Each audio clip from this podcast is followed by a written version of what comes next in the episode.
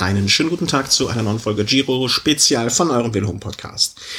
Heute die Etappe Nummer 18, 240 Kilometer von Muccio nach Pinerolo. Äh, Frage, die sich stellt, sind, ist, sind Etappen von 240 Kilometer zeitgemäß in der heutigen Zeit? Ähm, Fernsehübertragungen, die sich so lange hinziehen. Von den ersten 70, 80 Kilometer sieht man eh nichts. Ähm, ist eine zweischneidige Geschichte. Ich habe da meine persönliche Meinung zu. Ich sage, 150 hätten es auch getan, die ersten paar Kilometer. Man ist die ersten zwei Kilometer mit einem Schnitt von fast 50, äh, zwei Stunden mit fast 50 kmh gefahren. Ich glaube, die 50 oder 100 Kilometer am Anfang hätte man sich auch sparen können. Nur gut, nur gut. Manche meinen, das muss sein. Äh, zum Geschehen. Ab Start ging es äh, direkt mit Attacken los. Es bildete sich relativ schnell eine 25-köpfige ähm, Ausreißergruppe, deren Vorsprung immer peu à peu sich ähm, ausdehnte und es wurde immer mehr, immer mehr. Ähm, zeitweise waren es über zwölf Minuten, die sie herausgearbeitet haben.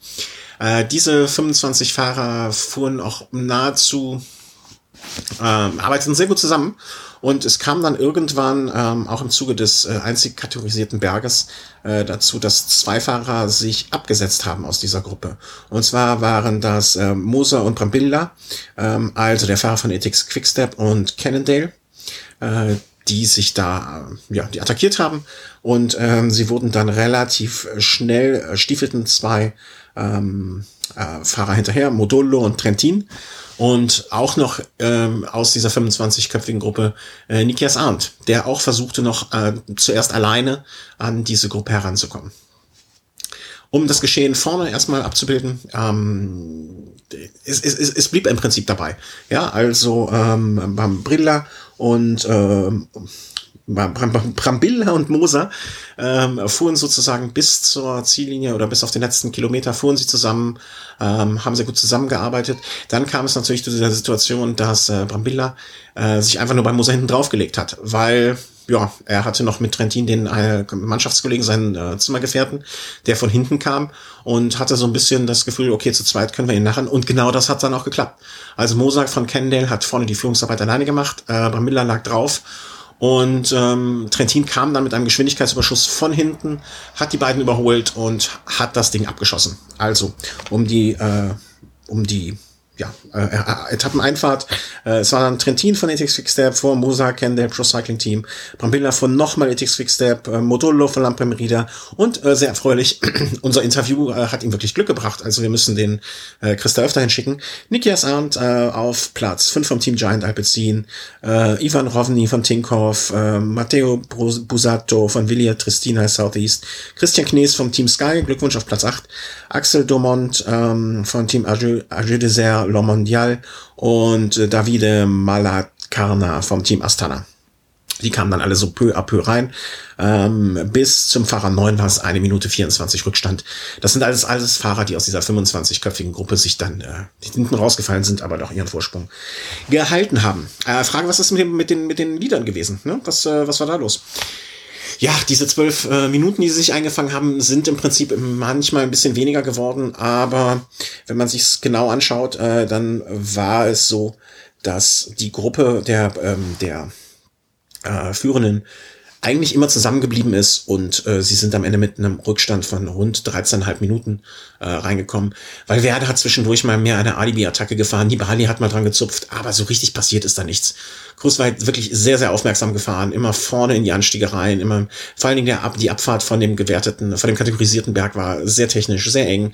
Ähm, er ist sehr, sehr, sehr aufmerksam gefahren und ähm, Thomas hat es mir schon gesagt, als er ihn gesehen hat beim Bergzeitfahren. Ähm, der ist bombenstark. Also der, ob der, ob der sich das nochmal nehmen lässt, ich weiß es nicht. Äh. Und es wäre auch ein verdienter Sieg. Also er ist ja jetzt nicht irgendwie äh, durch den, durch das Ausscheiden anderer äh, in diese Position gekommen. Ich lege mich jetzt fest, ähm, das wird nichts mehr für jemand anders als für ihn. Und ähm, wenn man es genau betrachtet, äh, finde ich es sehr schön, dass diese neue Farbe ähm, eines Holländers vom Team Lotto jetzt auch mal äh, im Peloton auftaucht und dort weit vorne landet. Ja, Gesamtwertung.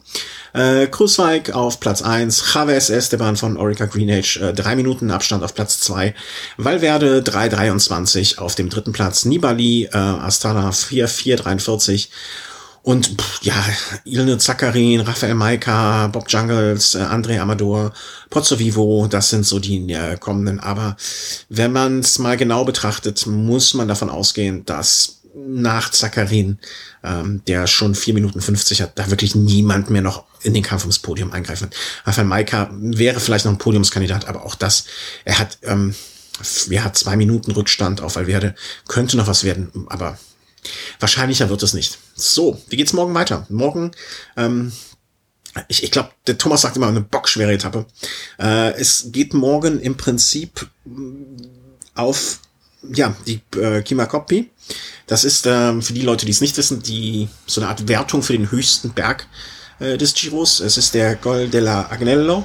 Äh, 21 Kilometer, 21,3 Kilometer lang, 6,8 Kilometer im Schnitt, teilweise 15 Prozent. Ja, und im Grunde genommen geht's ab Start, geht's bergauf. Also äh, er liegt bei, meine trüben Augen mich nicht täuschen, etwas bei 115 Kilometer. Von dort an eine Abfahrt und äh, dann geht es auf einen Kategorie Airberg, äh, Kategorie 1 Berg im Ziel bei Risul. Äh, auch wieder 12,9 Kilometer Anstieg. Und ähm, ja, Bergankunft, das heißt, wenn ich morgen, äh, wann will man dann nochmal attackieren? Also morgen erwarte ich eigentlich äh, eine Art Ausscheidungsfahren ähm, zum ähm, zur Klimakoppi. Äh, dort wird oben eine kleine Gruppe ankommen und ähm, dann wird Nibali wahrscheinlich auf seine Abfahrtsqualitäten setzen und gucken, ob er vielleicht mit einem Helfer oder mit einem Verbündeten, der sich noch Hoffnungen auf das Podium macht, äh, in den letzten Anstieg geht und dann äh, muss sich Kurzweit beweisen. Dann muss er dranbleiben und ähm, dann werden wir sehen. Es wird auf jeden Fall eine spannende Geschichte morgen und ähm, für alle, die, die heute den Feiertag genießen konnten und ein bisschen Radfahren konnten, äh, ich hoffe, ihr hattet einen schönen Tag. Die anderen, die arbeiten mussten, nun ja, das ist dann halt so. Und äh, aber der Trost ist, nach der Super-Etappe morgen ist das Wochenende auch schon vor der Tür. Also, äh, wünsche euch noch einen schönen Tag und ähm, wenn ihr das hört, und macht es gut. Tschüss.